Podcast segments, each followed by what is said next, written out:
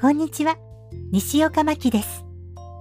昨日は久しぶりに東京ディズニーリゾートアプリのオンラインショッピングでお買い物しました。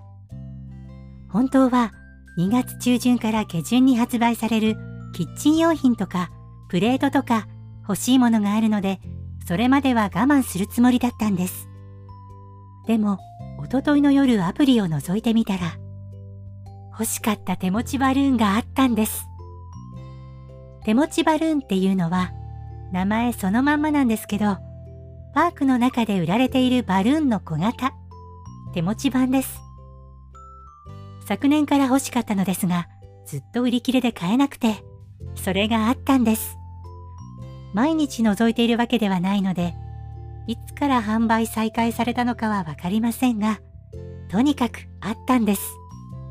朝6時前に起きて、このポッドキャストとスタイフの配信をした後、欲しいものを買い物かごに入れて、あとは購入するボタンをタップするだけの状態にして、7時からの販売開始時間に備えました。ちょっと早すぎたので、ドラクエウォークとポケモン GO もしましたけどね。そして7時ジャストにタップ。したけど、弾かれて。少し待って、もう一度タップ。したら今度は固まって待つべきか一度戻るべきか迷っていたら次の画面へ進み決済画面ではいつもはぴょんぴょん弾むミッキーマークが動かなくて焦りましたがなんとか無事購入できました購入完了メールが届いたのは7時3分長く感じたけど3分だったんですね。